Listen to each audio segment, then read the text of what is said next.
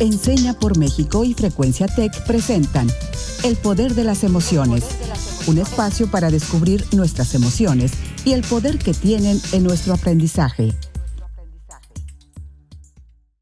Hola, soy Alejandra Contreras, profesional de Enseña por México en Primera Infancia y bueno, ya comenzaron las clases, nos queda por delante muchos retos que tendremos que experimentar a lo largo de este nuevo ciclo escolar y queremos platicar un poco de este tema con nuestra invitada del día de hoy. Así es, querida Ale, buenos días a todos y todas. Es un placer enorme estar aquí de nuevo. Yo soy Raúl Carlín y les doy la bienvenida a una emisión más del Poder de las Emociones. El día de hoy les tenemos preparado un episodio muy lindo y muy necesario, creo yo también, cuyo tema es acompañando la educación. Y para hablar sobre este tema, hoy tenemos como invitada a Katy. Ella es profesional de Enseña por México en primera infancia. Hola Katy, ¿cómo estás? Hola Raúl, hola Ale. Muy bien. Este, muy emocionada de estar eh, el día de hoy en el episodio con ustedes en un tema, como decías, muy, muy importante. Entonces, pues vamos a ver.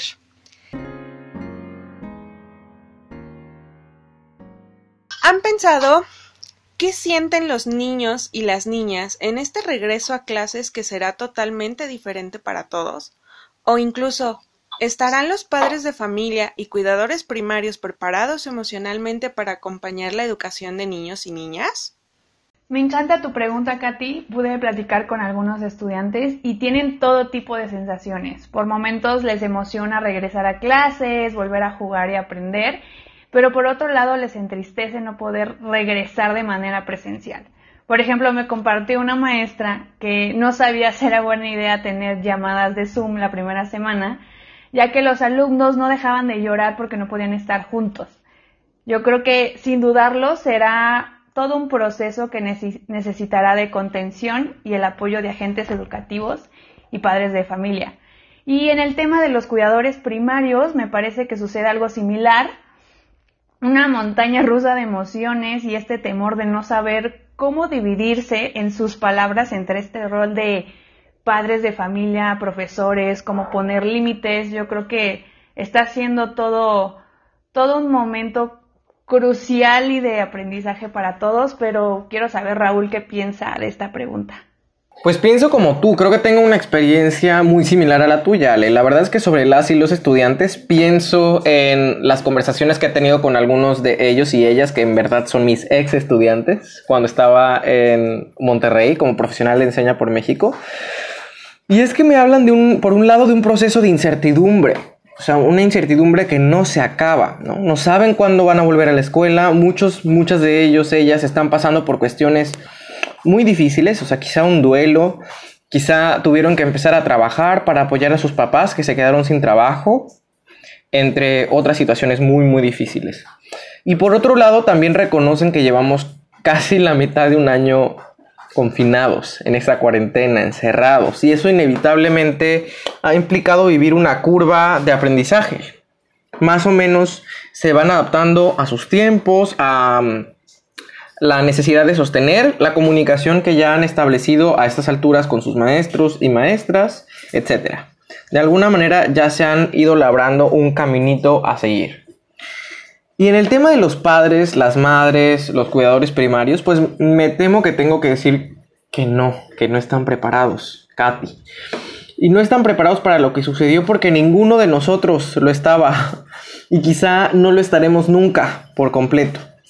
Pero creo que esto más bien, eh, insisto, se trata de asumir que estamos viviendo esa curva de aprendizaje, todos y todas, de la que podemos extraer significado, de extraer valor e ir viviendo también un día a la vez. Pero quiero que, tú nos cuentes, Katy, ¿qué opinas desde tu práctica educativa? ¿Cómo lo ves? Pues mira, para empezar coincido contigo, Raúl. Nadie estaba preparado para lo que pasó. Creo que nadie lo imaginó nunca que llegaría a tal magnitud.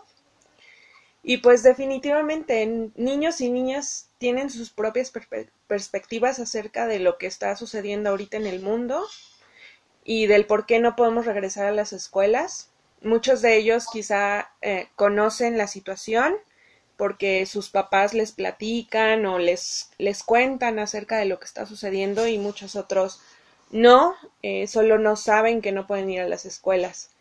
Y creo que parte de, de este regreso a clases es que muchos de ellos, eh, como decía, les se ponen a llorar o están tristes porque justamente anhelan ese estar otra vez con sus amigos y jugar, reír, divertirse con ellos. Entonces, em, no es lo mismo verlos a través de una pantalla y eso lo sabemos, ¿no?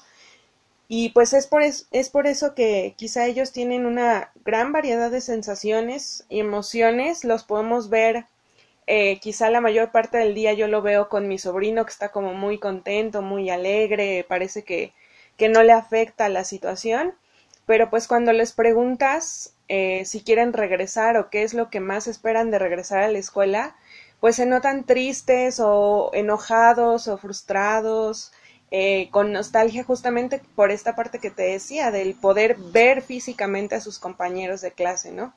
Entonces creo que es importante que como padres de familia y como docentes que vamos a acompañar este, la educación en, este, en, este primer, en esta primera mitad del ciclo escolar, pues tomemos en cuenta esta parte de las emociones y de los sentimientos para la educación en línea que vamos a comenzar.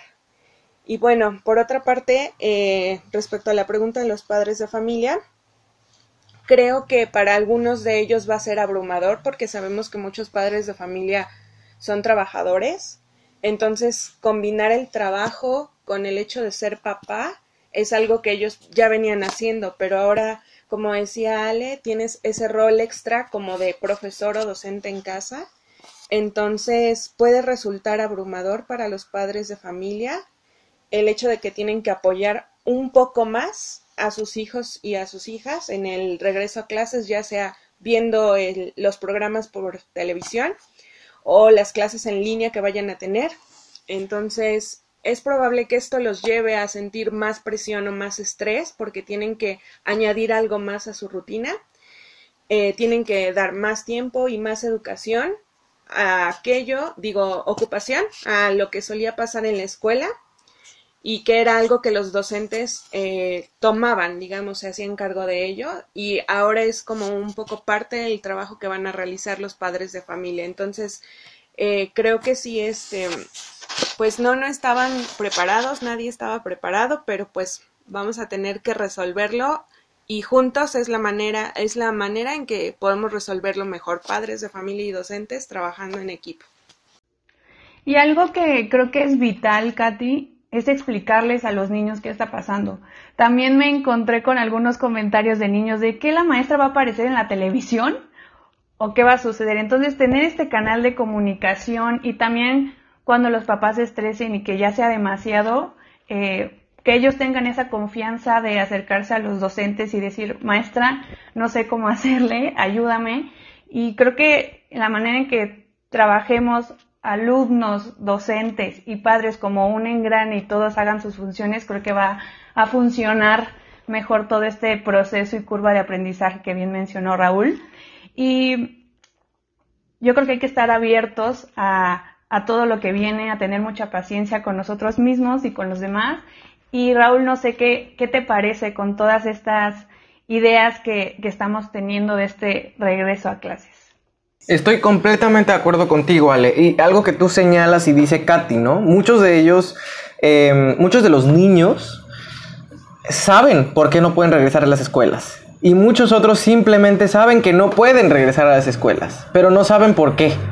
Creo que es fundamental, y, es, y en esto em, hago un énfasis en lo que tú dijiste, explicarles a los niños, a las niñas, porque de lo contrario, si solo se sienten impedidos de ir a la escuela, su ansiedad crece, su frustración crece. Eso hace que eh, se sientan más ansiosos, que, vivan eh, de manera mucho más cercana la incertidumbre, porque simplemente está pasando algo que, no, que nadie les explica. Y hay que justificarle la realidad a las y los niños. O sea, es un mito enorme esto de que los niños no entienden este tipo de conversaciones o situaciones. No entienden si no les explicas. Pero así como este mito, me parece que hay muchos otros mitos alrededor de un tema como este que es tan complejo y es tan delicado, lo es. O sea, Tampoco eh, se trata de simplificarlo, es un tema muy complejo, lo sabemos, pero ante las situaciones complejas hay que brindar explicaciones complejas. Y para eso em, quiero invitarles, Ale, Katy, a todos y todas en casa que vayamos a esta nuestra sección Desbloqueando mitos. Desbloqueando mitos.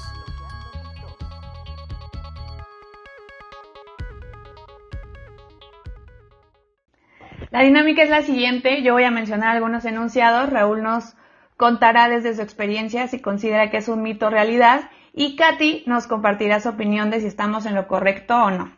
¿Estamos listos para desbloquear algunos mitos? Listísimos. Sí, listos. Perfecto. Primer mito o realidad del día de hoy. ¿Los niños, niñas y cuidadores sufrirán constantemente de estrés? Sí, yo creo que esto em, desafortunadamente es una realidad. Y no porque esté intentando hacer futurología. O sea, creo que van a sufrir constantemente de estrés porque es lo que han venido sufriendo constantemente en el pasado. Y lo que están padeciendo ahorita en el presente es lo que estamos hablando. Muchos, muchos de ellos están teniendo ansiedad, no solo estrés, también frustración, incertidumbre, todas estas eh, emociones que conlleva una situación como, la que estamos atravesando. Esto no es un juego, es una pandemia. Y eso implica que todo su mundo, como lo conocían, se ha movido, quedó desplazado, desfasado, trastocado.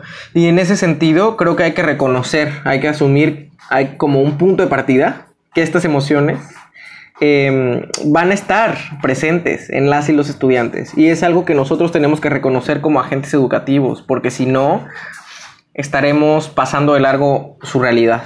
Y creo que por eso esto es, valga eh, la redundancia, una realidad. Sí, muchas gracias Raúl. Y coincido contigo, no solo va a ser estrés, eh, aquello que sufran constantemente maestros, niños, niñas y padres de familia. Eh, tendrán toda una variedad de emociones y sentimientos frente a los retos que va a incluir la educación ahora a distancia.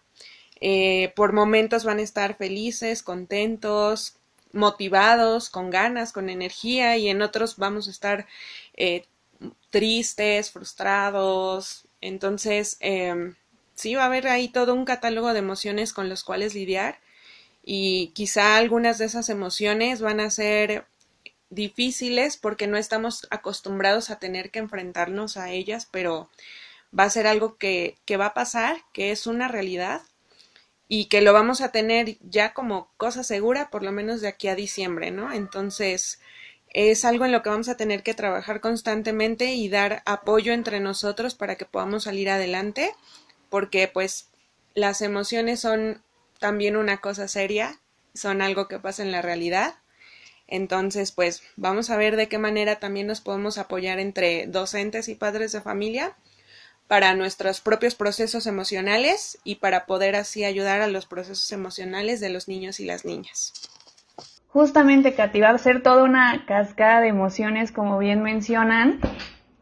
Y yo creo que por esto es importante que como familiares, docentes, comunidad en general, brindemos estrategias y herramientas de autocuidado para estar pendiente de, las emociones que vayamos experimentando. Siguiente mito realidad. ¿Los papás tendrán que realizar las funciones de los maestros? No, no, me parece que este es un mito y, no me voy a cansar de repetirlo. O sea, creo que hay un, hay un riesgo muy importante ahí en pensar que ahora, como las y los estudiantes van a estar haciendo eh, su educación a distancia, repentinamente los papás o las mamás tengan que asumir el rol como docentes. O sea, eso, eso es algo que no debe suceder porque si no, em, no estamos entendiendo la corresponsabilidad en la educación. Definitivamente los papás y las mamás tendrán que quizá modificar el rol que habían asumido históricamente. Se tendrán que involucrar, como decía Katy, un poco más en la educación de sus hijos, pero sin eh, pretender suplir a las y los docentes. Al contrario, debemos encontrar un mecanismo de colaboración, de corresponsabilidad efectivo pero no suplir los papeles eh, de cada uno o cada una, porque ahí em, no vamos a alcanzar el objetivo que tenemos. Por eso creo que este es un mito. Sí, gracias Raúl. Efectivamente yo coincido completamente contigo en que es un mito y como decíamos ya los, los papás van a tomar un rol más activo, más participante en la educación de sus hijos e hijas, eh, pero sin embargo no, eh, no van a asumir tal cual el rol del docente, ya que el rol del docente va más allá de solamente pararse en un salón de clases y dar un tema. Entonces, creo que es algo eh, de lo que muchas veces como agentes externos a la educación no, no conocemos sobre qué más hacen los docentes. Entonces, definitivamente las funciones que los docentes hacen aparte de dar clases van más allá. Y definitivamente los padres no van a asumir ese rol eh, solamente van a acompañar y van a participar más activamente porque digo, habrá niños, por ejemplo, los de secundaria, que pueden desarrollar cierto tipo de tareas solos y que quizá ya están acostumbrados a realizar sus tareas escolares solos. Pero habrá niños más pequeños, como es el caso de primera infancia, en donde que el papá o la mamá esté apoyando constantemente el progreso del niño es fundamental y es clave, porque no los podemos dejar solos, no podemos darle una clase a un niño de tres años o de cinco años sin que papá esté presente para reforzar y que nos ayude justamente a reforzar con más actividades en casa. Entonces, solamente será un rol más activo, más participante y definitivamente es un mito el hecho de que los maestros vayan a reemplazar las funciones de los docentes. Última pregunta del día. No importa cómo se sientan los padres de familia. Deben hacer su mayor esfuerzo para acompañar la educación de sus hijos. Mito y realidad.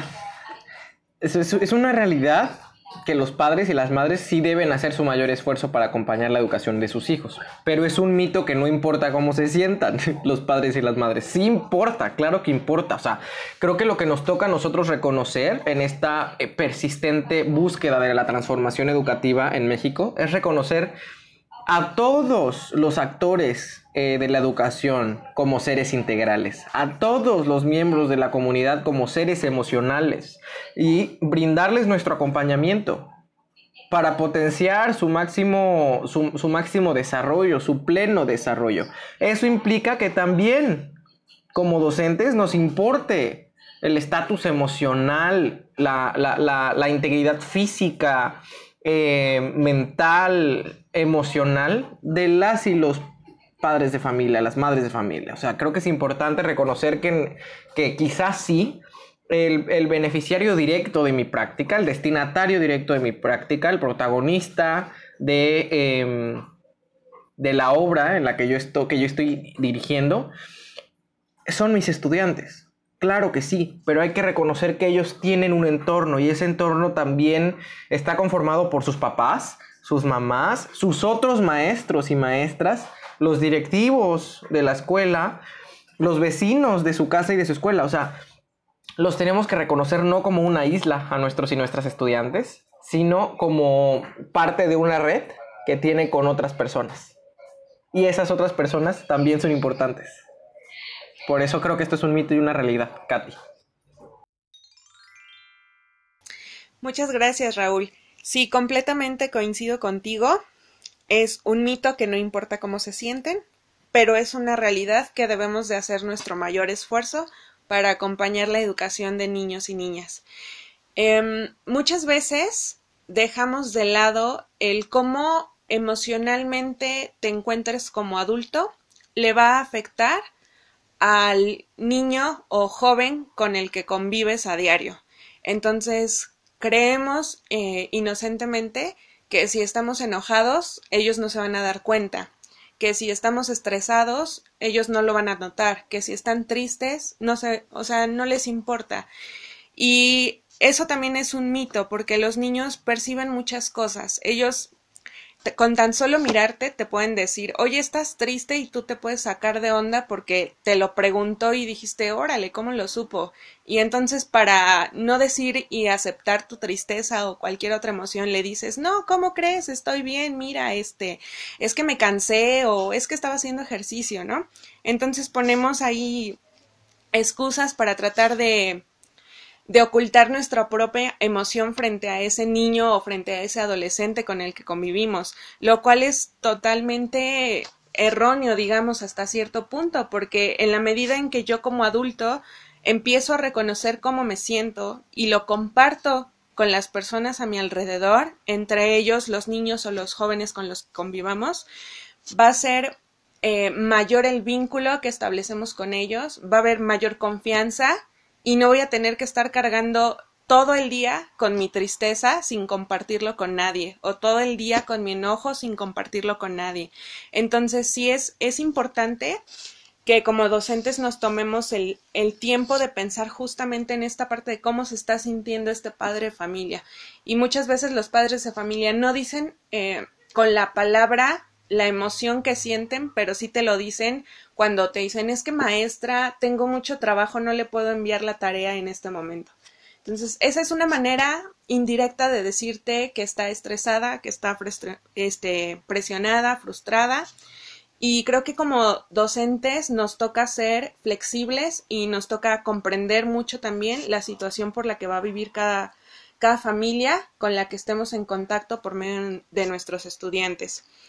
Y en la medida que nosotros seamos flexibles y seamos comprensivos, creo que vamos a apoyar o vamos a poder dar las estrategias para apoyar a los cuidadores primarios y a los padres de familia para que ellos puedan dar su mayor esfuerzo acorde a lo que con lo que ellos cuentan para ofrecer a sus a sus hijos e hijas en casa.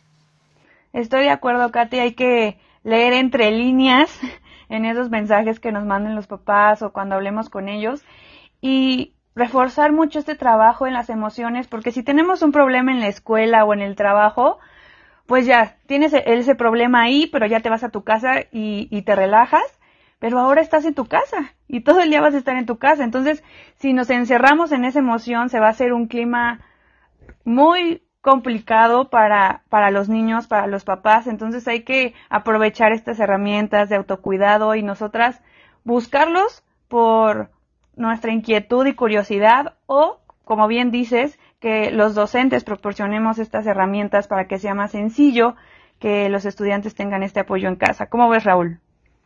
Estoy de acuerdo contigo, la verdad. Por un lado, con las y los docentes. O sea, leer entre líneas. Reconocer ese subtexto cuando ellos nos escriben que tienen mucho trabajo o que, o que mm, de repente les está fallando el internet. O sea, hay que leer el subtexto de que están atravesando por emociones que también los ponen contra las cuerdas.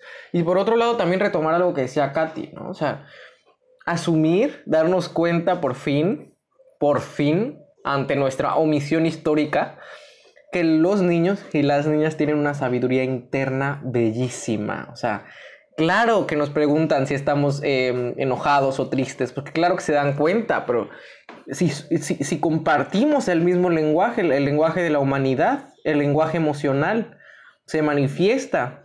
Entonces hay que reconocerles también recíprocamente esa humanidad, que también son seres, sí, pequeñitos, pero que tienen emociones y que en ese sentido las tenemos que atender.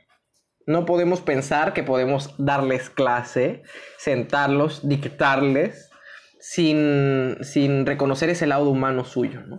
Y, me quiero quedar con eso para, para, compartir también lo que desbloqueé el día de hoy. Y eso es que no solo a los estudiantes, a las estudiantes, sino a todos los actores educativos, o sea, a todos los miembros de la comunidad, hay que entenderlos insisto, como seres emocionales, porque así lo dije a lo largo del programa, están atravesando una curva de aprendizaje. Se están labrando un camino, pero ese camino no es recto y no es lineal. O sea, es un camino muy empedrado y en algunos tramos tiene baches. Pero lo que nos toca a todos, a todas los que estamos aquí, es construir un mejor camino por un lado, y por el otro acompañar a quienes los están caminando, esos caminos, para que el viaje se sienta cada vez más liviano. ¿Y tú qué desbloqueaste hoy?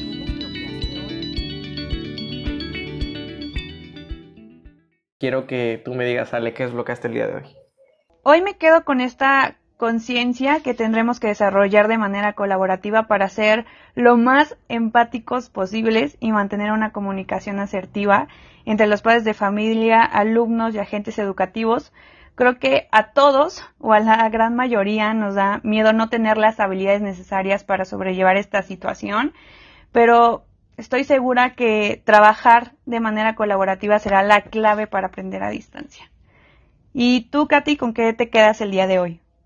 Eh, pues yo me quedo con esta parte de cómo tenemos que empezar a trabajar o a desarrollar un trabajo más colectivo, como decías.